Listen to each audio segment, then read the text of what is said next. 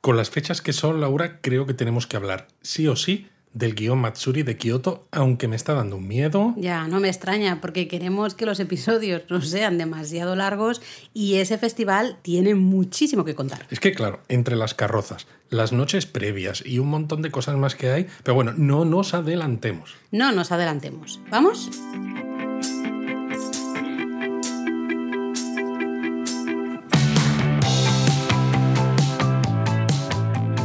Bienvenidos a Japonesamente un podcast sobre cultura japonesa de Lexus producido por Japonismo.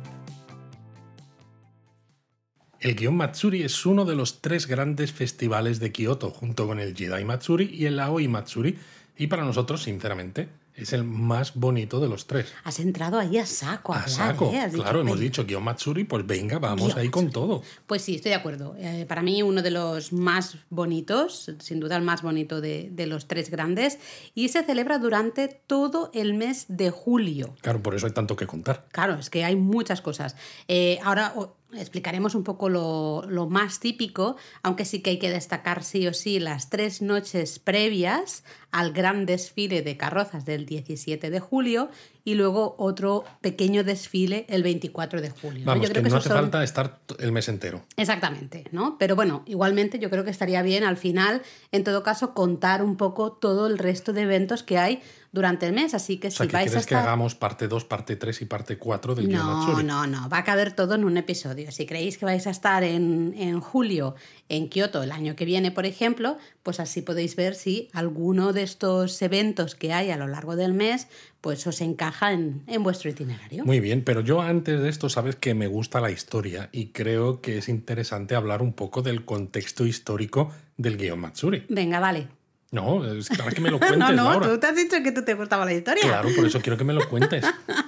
bueno, pues el Gion Matsuri es un festival con más de mil años de historia. De 1100, hecho, ¿no? Diría. Sí, bueno, data del año 869 eh, momento en que, ya sabéis, Heian-kyo, la actual Kyoto, era capital de Japón, y hubo una gran plaga. ¿No? Eh, entonces, ¿qué pasó? ¿Y la culpa la tenían los extranjeros o cómo era? Probablemente sí, seguro que sí. ¿no? El, el emperador, en aquello, pues, eh, envió un mensajero especial al santuario Yasaka para que se construyeran eh, 66 alabardas. ¿eh? La alabarda es un arma así parecida a una lanza, digamos, Sí. que también está muy relacionada con el Kojiki, con el mito de la creación de Japón. Pero bueno, estas eh, 66 alabardas representaban a cada una de las 66 provincias que Qué tenía en ese momento el país, ¿no? la región. Eh, y la idea era construirlos, ¿no? Eh, construir esas alabardas y luego rezar y ofrecerlas, digamos, a los dioses del santuario para que se terminara esa plaga que estaba azotando la ciudad de Kioto. Interesante, pero por lo que yo tengo entendido, se escogió el santuario Yasaka y no de forma casual, sino porque el hermano de la diosa del sol, Amaterasu, ¿no? se creía que tenía poder de combatir epidemias, está consagrado en ese santuario. Y claro, pues se construyeron unas carrozas que desfilaron por el centro de la ciudad, pues para pedir este, no sé, clemencia a los dioses. Sí, si la quiere. ayuda, ¿no? El favor de, de las deidades.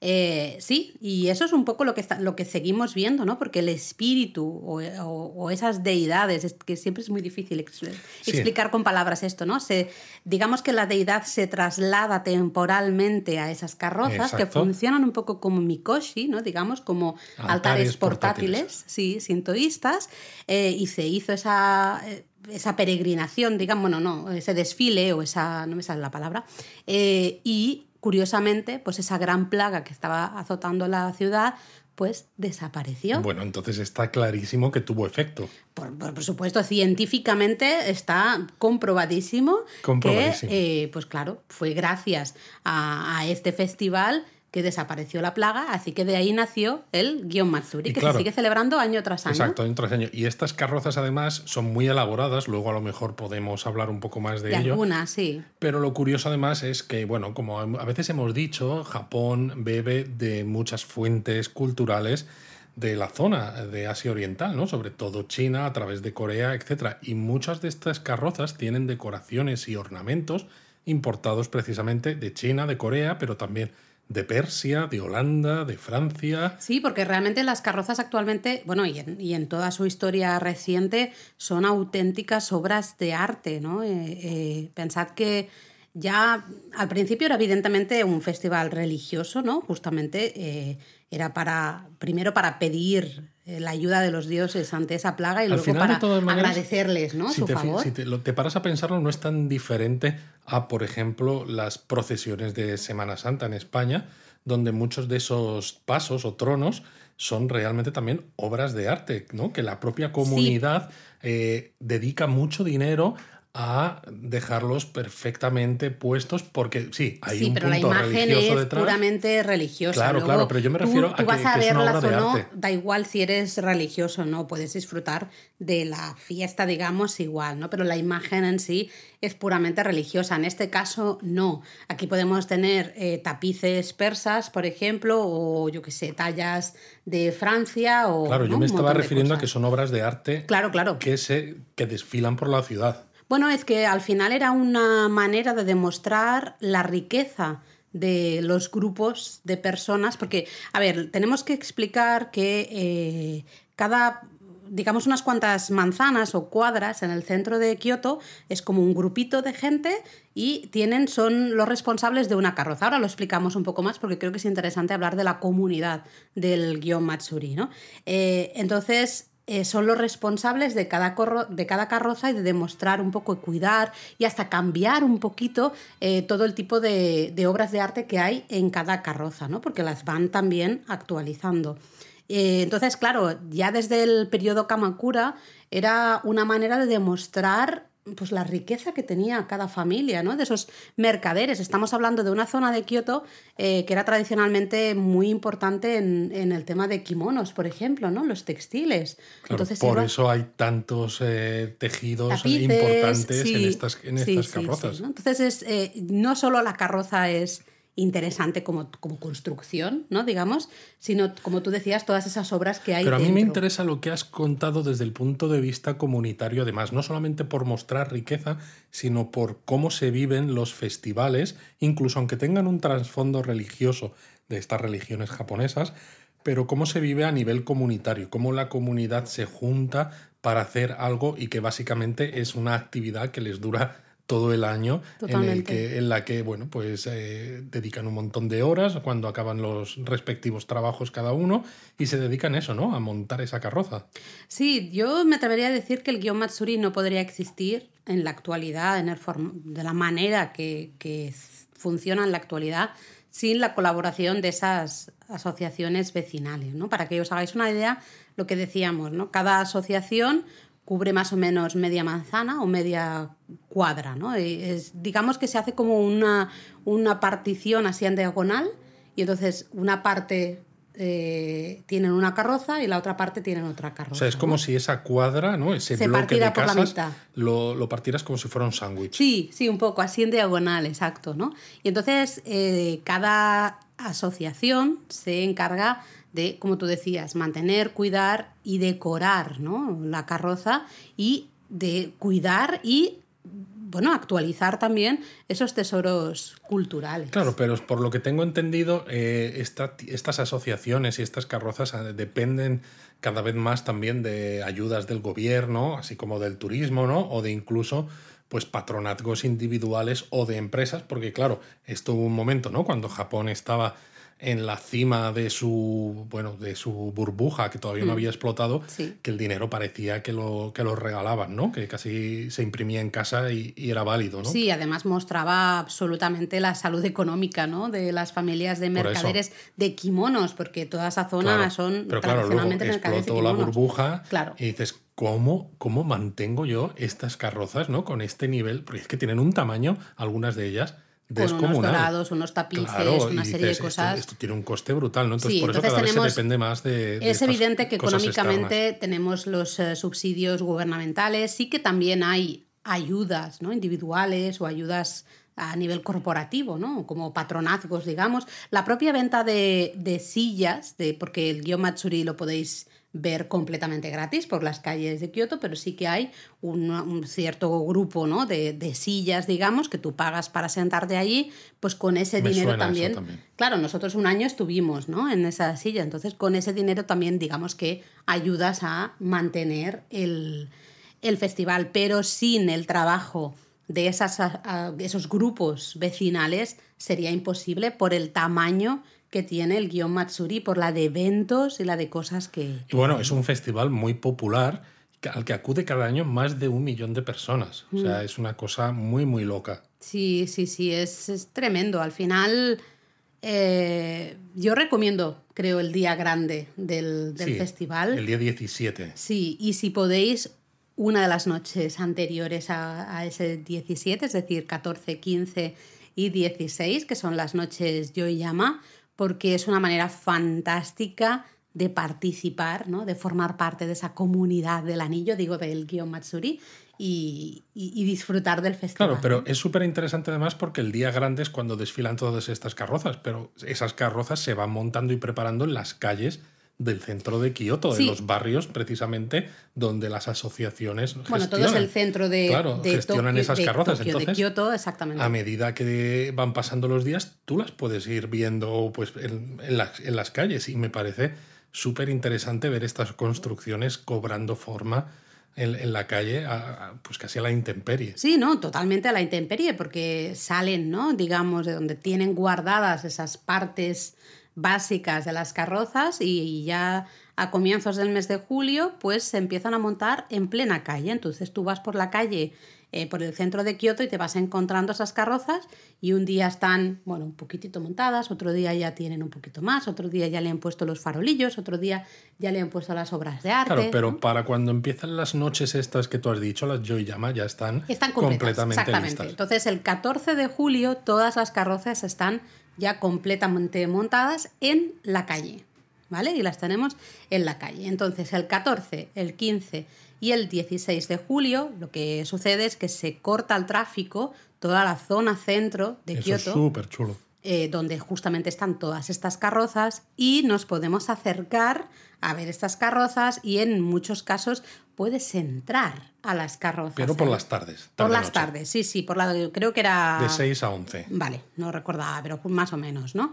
Eh, es una oportunidad fantástica de acercarte, verlas muy de cerca, porque bueno, durante el festival las ves bastante bien, pero en estas noches te puedes acercar a la base y hasta si tienes eh, suerte, ¿no? Que no hay mucha cola y demás, puedes entrar a alguna de ellas, puedes comprar amuletos de... específicos de esas carrozas. Exactamente, porque así además apoyas ¿no? al mantenimiento, colaboras de alguna manera al mantenimiento de esa carroza. A mí lo que me hace gracia no es que en general se llama esto las noches yo y llama, pero cada una de ellas tiene como un nombre diferente a, nivel particular. Claro, el 14 sería el Joy, Joy, Joy, llama, es decir, tres Joy y luego ya el llama, Joy, Joy, Joy, llama. Luego el 15 sería Joy, Joy, llama, dos Joy. Y ya el 16 es Joy, llama, solo un Joy. Qué bueno. Tres, dos y uno. Ahí está. Es una ocasión fantástica. Y sobre todo porque además, claro, el ambiente es tremendo. Las carrozas además se iluminan, esos farolillos que tienen. Hay los grupos de las asociaciones que, en algunos casos las carrozas grandes tocan música, están subidos ya y tocan música mientras la gente pasea alrededor de estas carrozas. Hay puestos de comida también eh, por todas partes. Sí, sí, totalmente. Además de esos puestecitos de amuletos, ¿no? O recuerdos de cada carroza. Es una, vamos, o sea, de verdad que os lo recomendamos muchísimo. A mí, a mí además que me gustan las ciudades, eh, lo de poder pasear por el centro de Kioto, que es una ciudad que a veces decimos que el tráfico es bastante terrible, poder pasear por mitad de las calles, ¿no? Por toda esta zona de Shiyoka y toda esa mm. zona y ver eh, los comercios y esas calles techadas, ¿no? Al menos la, la acera techada y tú estar en el centro de la calzada que solo ves cabezas y las carrozas, eh, pues aquí y allá, ¿no? Donde están. A mí me parece una verdadera pasada. Totalmente. Yo voy a seguir con el tema de los amuletos. Déjame que te cuente solo una curiosidad, porque bueno, ya aquí ya todos nos conocemos. La gente ya sabe que yo soy consumista? sí, una obsesiva compulsiva de los omamori, los goshuin, todo ese tipo de cosas a mí me pueden. Y es que en el Matsuri hemos dicho, ¿no? Que cada asociación, cada carroza pues tiene sus amuletos, ¿no? Hay amuletos como específicos de la deidad o de la temática, digamos, de cada carroza y luego unos amuletos como más generales para, para, para proteger la casa, ¿no? Digamos. Pero es que en cada... Hay una carroza, por ejemplo, por poner un ejemplo, ¿eh? que el amuleto que tiene es específico para tener un buen parto. Entonces, claro, veréis muchas veces a muchas parejas embarazadas o personas que a lo mejor se quieren quedar embarazadas o personas que tienen amigos que están embarazados y demás, pues que hacen cola para comprar ese amuleto. específica. Porque es que encima es como doblemente especial, ¿no? Porque es un amuleto para tener un buen parto y además es un recuerdo fantástico del guion Machuri. Así que yo solo quería comentar eso porque Me, gusta está, mucho. Está muy bien. Lo que pasa es que en estos, en estos días, además de tener las carrozas expuestas y de poder comprar amuletos, de poder comprar comida en todos esos puestos, de estar hasta arriba de gente. Okonomiyaki. Exacto. Luego muchas casas tradicionales de ese antiguo barrio de mercaderes de kimonos hmm. abren sus puertas al público también. Sí, es el que el llamado Byobu Matsuri o Festival de los Biombos, digamos que se celebra a la vez que el guion Matsuri, que especialmente eh, las noches previas, ¿no? estas noches Yoyama y el día grande, que sería el 17 de julio. ¿no? Entonces tú vas andando por estas calles ¿no? del centro de Kioto, estamos hablando pues de la zona entre la calle Karasuma, mm, Shijoike, ¿no? toda esa zona, uh Shijo Kawaramachi, toda esta zona del, del centro de Kioto, pues vas pasando por algunas callejuelas y te vas a encontrar a casas que todavía hoy siguen siendo de familias, de mercaderes o de eh, familias dedicadas al mundo de los textiles y especialmente el mundo de los kimonos que están abiertas al público ¿no? y tienen eh, unos biombos, de ahí el nombre del festival, preciosísimos, auténticas obras de arte expuestos. ¿no? También tienen expuestos kimonos, armaduras y bueno, todo tipo de y en algunos casos también hay hasta, hasta carrozas en miniatura. Sí, lo ponen como en la ventana. Exacto, como en la ventana. Eh, aunque hay muchas, como dices tú, Laura, pero para que la gente que nos oye, ¿no? Como ya saben que tienen que utilizar el lápiz y el papel, porque ya sabía yo que lo tenías que decir. Es que claro, si no, no sería un podcast de japonismo. Aquí pues tú con el lápiz y papel y yo con, los amuletos. Y, aportando información de interés. Pues os Oye, voy a decir. Mi, información también es de interés. Un os voy a decir tres residencias, tres casas que merecen la pena para este Festival de los Biombos. Una es la residencia Hata. Vale. Hata.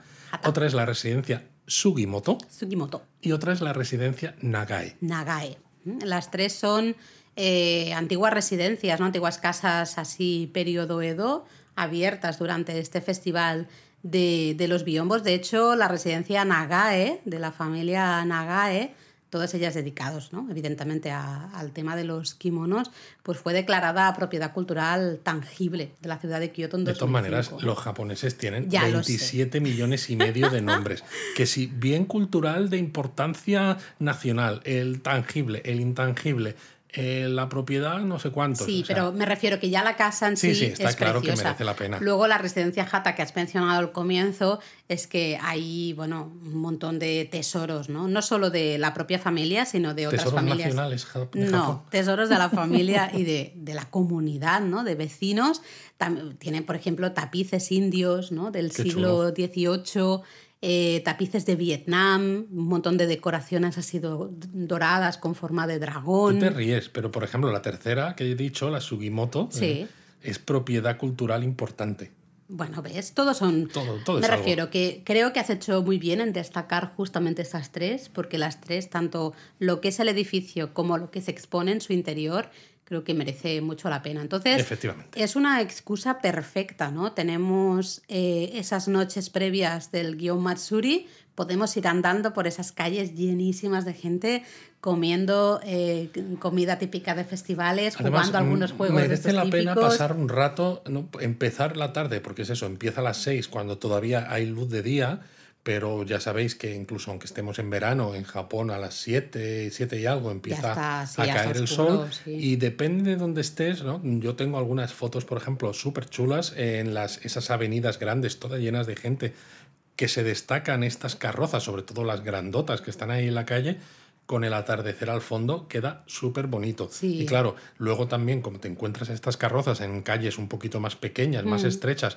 pero también está muy lleno de gente y ya ha anochecido, solo queda prácticamente las luces de, De los, farolillos, de, de las carrozas y demás, y es también muy, muy interesante. Y es eso, ¿no? Aparte de eh, disfrutar de estas carrozas de cerca, de la comida, de los juegos, de los puestos callejeros, podemos disfrutar también de este festival de los biombos, ¿no? Todo junto.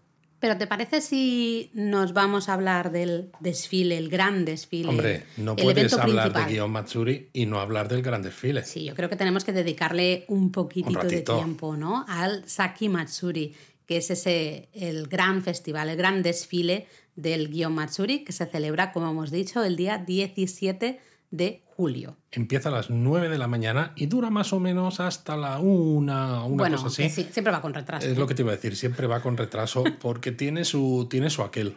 Es cuando sale en ese bueno, gran desfile de esas carrozas, ¿no? Yamaboko, que se han ido construyendo, que os comentábamos, por las calles del centro de Kioto.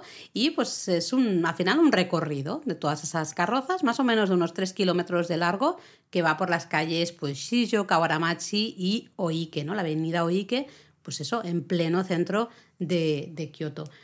Y es genial porque, vale, hay mucha gente, pero hay suficiente espacio en las calles y en la avenida, por ejemplo, Ike, Kawamachi. Kawamachi es un poco quizá más popular, hay mucha gente. Oike es Claro. muy grande, es muy amplia, con lo cual hay bastante espacio para A ver, verla. yo de todas maneras no me quejo mucho porque, claro, yo soy alto, entonces más o menos, aunque haya mucha gente, lo veo bastante bien. Sí, pero yo en Siendo mi caso, como tú, no que sé. yo soy muy bajita, eh, lo vimos en... Es verdad que luego estuvimos sentados, pero nos levantamos para ver el- la curva, ¿no? Para ver el giro eh, justamente en Oike y, y lo vimos perfectamente, tanto Eric como yo, los Totalmente. dos, ¿no? Me refiero que está en el centro de Kioto, es, dice, son solo tres kilómetros, que parece mucho, pero realmente es muy poquito, Es ¿no? poquito, es poquito. Pero mm, por justo las calles por donde va, a lo mejor la calle Sillo o partes de Kawaramachi puede estar muy lleno de gente y puede ser un poco más difícil de ver, pero hay- yo creo que hay, hay Sí, varios hay puntos. Hay puntos donde se puede ver con cierta facilidad. sí. Lo que sí que habría que decir de todas maneras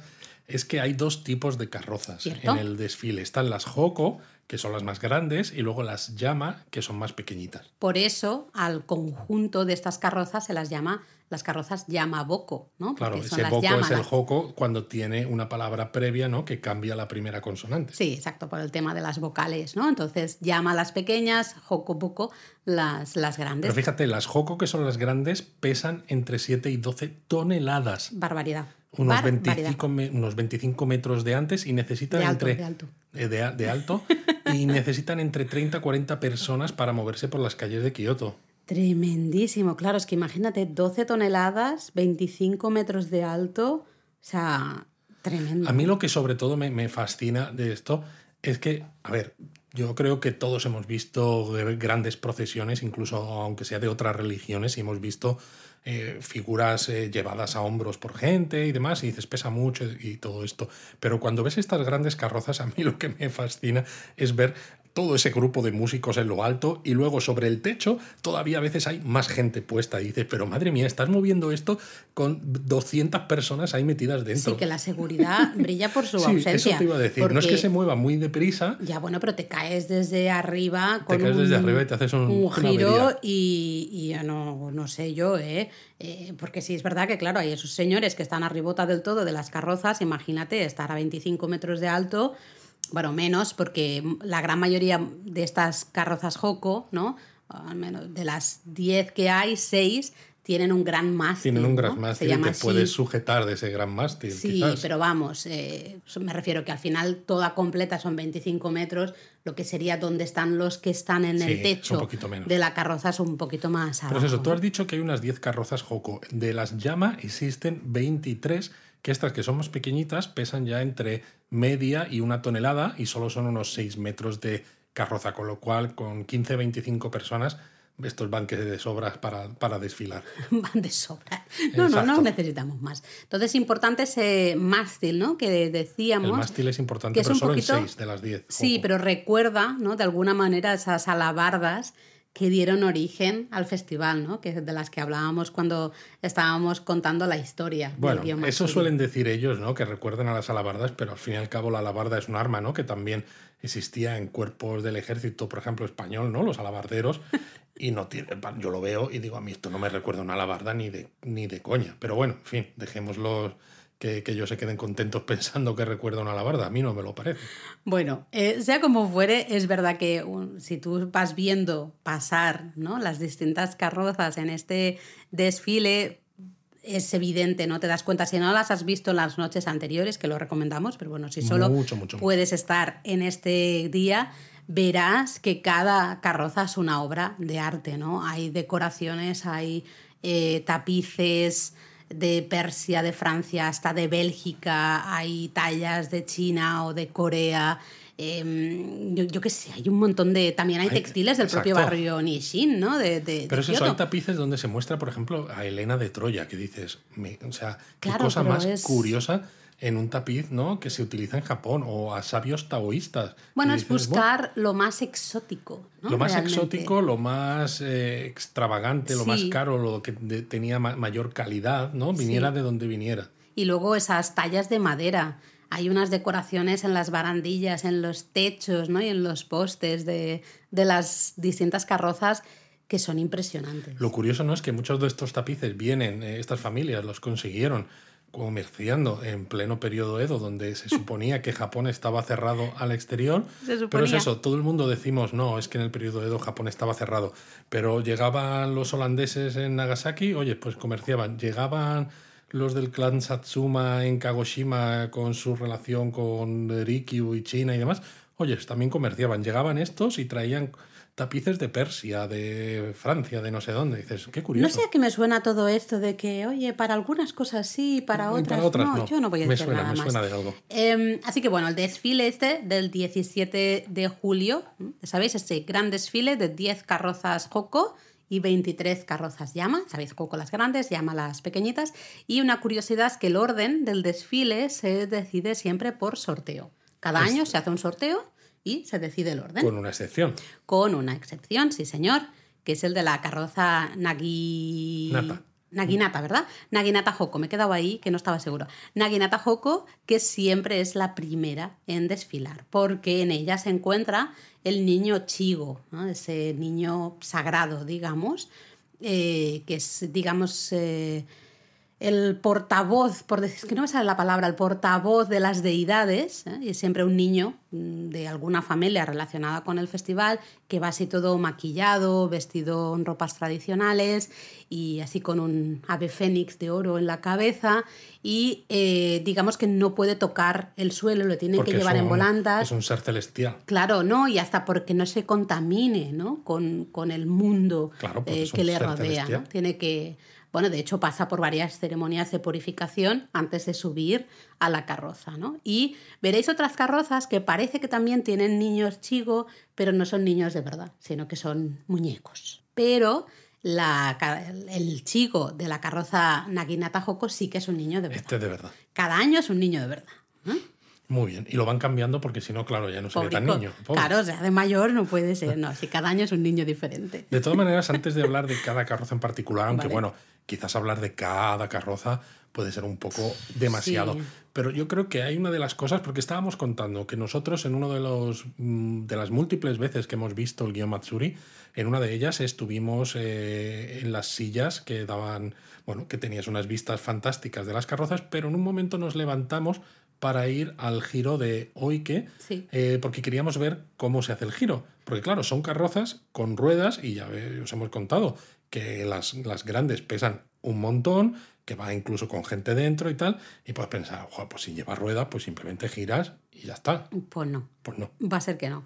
El Tsuji Mawashi, que es el... ¿Qué te ha pasado la boca? Fíjate, el girar en una intersección, ¿no? Es decir, tomar una curva, vamos, eh, es uno de los grandes atractivos del Kion Matsuri. Porque, claro, es lo que tú decías, ¿no? No es ahí, bueno, tienen ruedas, pues ya está, pues giran y claro, se acabó. es que las ruedas están en ejes fijos. Eso es. No giran, realmente. Eso es. Entonces, claro, tenemos un problemón porque hay varios momentos del itinerario en que estas carrozas, recordad que algunas de las cuales hemos dicho que pesan 12 toneladas. Eh, o más. O, no, 12 era, ¿no? era el máximo, creo. Em, tienen que girar y tienen que hacer un giro. metros, 12 toneladas. Exactamente. Tienen que hacer un giro de 90, 90 grados. A ver cómo haces esto. ¿Cómo lo hacemos? Bueno, pues para comenzar a girar, lo que, lo que hacen es colocan una serie de listones de madera, de bambú, ¿no? en el suelo, alrededor de, de las ruedas. Además, se va mojando todo para que deslice en principio un poquito claro, más. porque es una madera además muy pulida que ya desliza de por sí. Claro, el bambú, ¿no? Claro, mm. cuando luego le pones el, agua todavía desliza más. Eso es. Y entonces eh, se va tirando, ¿no? Digamos, poco a poco Claro, es que lo que no hemos contado es que estas eh, carrozas eh, tienen, unas cuerdas, tienen dos cuerdas eh, en, la parte frontal y todas esas personas que hemos dicho que se necesitan para mover la carroza no la llevan a hombros, evidentemente, sino que tiran de ella. Cuando la calle es recta, pues evidentemente es pesado, pero bueno, tiene ruedas, hay mucha gente tirando, con lo cual más o menos despacito, pero la carroza avanza. Eso es. Cuando llegas a la curva, lo que se hace es que esas personas eh, que tiran de la carroza se colocan a unos 45 grados. Sí, eso es. Y una vez que se han montado esos tablones de madera, que se han mojados y demás, las personas que van de pie como al frente de la carroza, que son que van con unos abanicos, a además. encantan. A mí me encantan porque son los que son los que hacen un poco los que dan las órdenes, ¿no? Los que controlan. Entonces hacen un gesto, ¿no? Bueno, son un poco lo comían. Son un poco lo comían, ¿no? Hacen un gesto con los abanicos, ¿no? Y lo ponen hacia adelante y en ese momento con un grito todas esas personas que están ahí sujetando la cuerda tiran de golpe y claro, lo que hacen es que arrastran de forma lateral la carroza sobre estos tablones. Y claro, eso el problema que tiene es que es tan pesado y están de aquella manera que no la giras por completo. Necesitas hacerlo alguna que otra vez este proceso se puede repetir dos, a veces tres, y en alguna ocasión puede ser que se tarde hasta cuatro veces en hacer el giro completo este de, de 90 grados, ¿no? Entonces es volver a quitar las varas de bambú, volver a colocarlas correctamente, echar más agua, colocar a todas las personas ¿no? que tiran en la posición correcta, volver a pam tirar y así hasta que por fin ya en el último giro, ¡pum! ya tenemos la carroza completamente recta, ya mirando hacia donde tiene que mirar. A mí me parece muy, muy emocionante, ¿no? Porque además cuando llega ese momento, toda la gente que hay alrededor, y hay mucha, porque esas intersecciones son los puntos donde más gente se acumula, precisamente por lo bonito que es ver este giro, toda la gente se queda en silencio y solo se escucha a la gente trabajar poniendo los listones hasta que los capataces dicen, eh, ¿no? Hacen el grito del giro y luego pues el, grupo de personas que están al cargo de la, de la carroza tiran de la cuerda, ¿no? hacen el grito un poco del esfuerzo, ¿no? También de tirar. A mí lo que me parece gracioso es que una vez ya se ha girado, tú ves que chiqui chiqui chiqui van, recogen todas esas varas de bambú y las guardan, hay un sitio ahí debajo, debajo de la carroza, las cuelgan ahí y ala, hasta, el siguiente, hasta, el siguiente giro, ¿no? intersección. Eh, nosotros estuvimos en la intersección Kawaramachi-Oike, porque estábamos en la zona de Oike, y ya os digo, nosotros conseguimos ver un par de giros. Yo creo que Shiyo Kawaramachi es un poco. Shiyo Kawaramachi es más complicada. Creo que hay bastante, más, gente, más gente porque al final mucha gente se acumula al inicio ¿no? de la, del desfile. Entonces toda la zona de Shijo siempre suele estar más llena. En cambio la zona de hoy, que como ya es el final, digamos, del desfile, pues está un poco más tranquilita. Así que bueno, ¿no? siempre podéis empezar primero por Shijo. Si veis que no tenéis un buen, buen hueco, pues podéis ir andando hasta Oike y os hacéis ahí un huequito segurísimo. Qué chulo. Pero bueno, yo creo que ya hemos hablado un poco de lo más importante, las noches previas, el día del desfile, el niño chico este, que el niño chico, no chico, el niño chico, porque es pequeñito, claro. Eh, sabía, cuando lo estabas diciendo, digo, a mí esto me suena a niño chico, pero he conseguido no decirlo y va ahora y se me escapa. No hemos hablado del giro, pero quizás habría que hablar, aunque fuera de forma resumida, quizás no de todas, porque son muchas, ¿no? Hemos dicho que son 10 eh, y 23, ¿no? Me parece que hemos dicho. No vamos a hacer una sección hablando de 33 carrozas, pero podemos hablar de alguna así en concreto, porque bueno, pueden ser interesantes. Bueno, ya hemos mencionado la primera, ¿no? Siempre Nagina Taboko, eh, Joko, em, que es donde se encuentra ese niño chico que dice, que dice Luis, pero además interesante la labarda que tiene, bueno, esa, e, ese mástil que tiene, eh, sí que tiene una labarda que es obra de un herrero muy famoso del siglo X. Bueno, en este caso tiene sentido, porque Naginata, que es el nombre de la carroza, Naginata significa alabarda. Cierto es, muy bien. Luego a mí hay otra que me gusta, que es la Funeboko. Bueno, claro, un clasicazo, ¿no? Es un clasicazo porque prácticamente todas las carrozas grandes son idénticas, cambian las decoraciones, los tapices, esto, lo otro, pero pues eso, son más o menos iguales. Pero la carroza Funeboko, para el que sepa un poco de japonés, Fune significa barco. y claro, dices, ¿por qué le llamas carroza barco, no? Pues es que tiene forma de barco tradicional japonés. Sí, es una de las más curiosas. Yo creo que da más eh, diferentes visualmente, ¿no?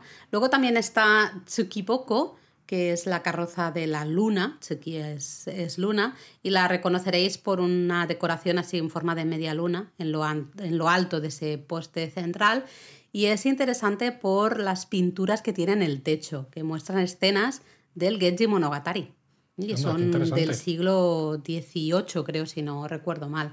Entonces, si podéis entrar a verla en las noches previas, merece mucho la pena ver esas pinturas en el techo de la carroza. Qué interesante.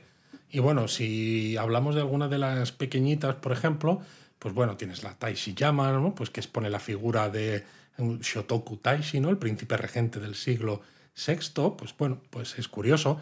Hay otra, por ejemplo, que tiene una mantis religiosa. Ay, es verdad, ¿cuál era esa? No me acuerdo. Eh, ¿Cuál era la de la mantis religiosa? Ahora no me acuerdo tampoco. La Toro Llama. ¿Toro llama? Sí. Vale. Carroza de la mantis religiosa que está relacionada con un antiguo proverbio chino.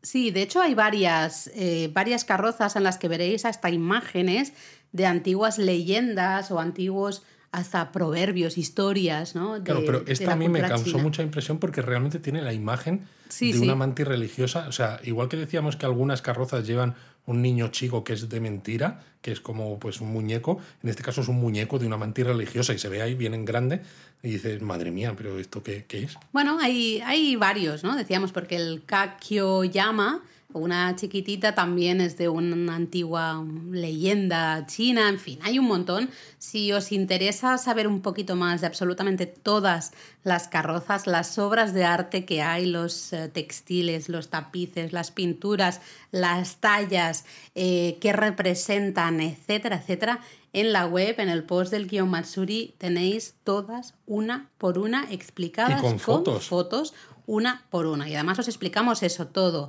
Si la carroza Hosho llama, pues muestra que, pues muestra una historia de amor romántico entre un guerrero, tal, no sé qué. Eh, os explicamos absolutamente todo. Eso está Así que echadle un vistazo, porque aquí no nos da tiempo, es, quedaría exageradamente largo si hablamos carroza carroza. No, sería demasiado. Pero de verdad que echadle un vistazo porque está.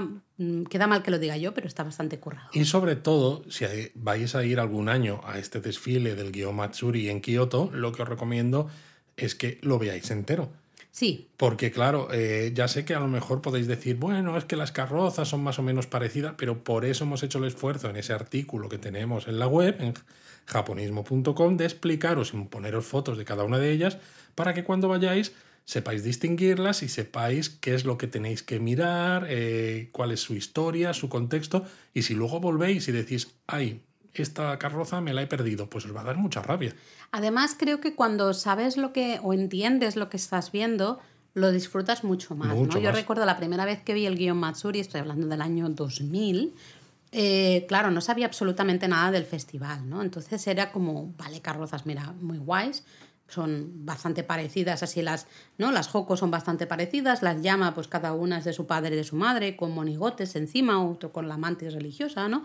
Y te quedas un poco sin saber muy bien de qué va la historia. Eh, después de escribir también, ¿no? El post, de revisar, de investigar cada una de las carrozas, ¿no? De sacar la información más específica de cada una, Jo, es que creo que la última vez que lo vimos Es lo que se disfrutamos disfruta muchísimo, muchísimo más. más. totalmente. De todas maneras, eh, hemos dicho eso, que el día grande es este festival, está este desfile de carrozas del 17. Hmm. Pero hay otro festival, otra fecha importante del Gyomatsuri el 24 de julio. Sí, sería la Tomatsuri, en que claro, tenemos que entender que digamos que hemos llevado a las deidades en procesión por el centro de la ciudad y el 24 simbólicamente lo que vamos a hacer es devolver a esas, esas deidades al santuario de Yasaka, ¿no? De alguna manera, esa es el, la simbología de este, Vamos, de este Que desfile. el desfile se hace en sentido contrario. Eso es, ¿no? Entonces sí que es verdad que tiene un poquito de menor tamaño,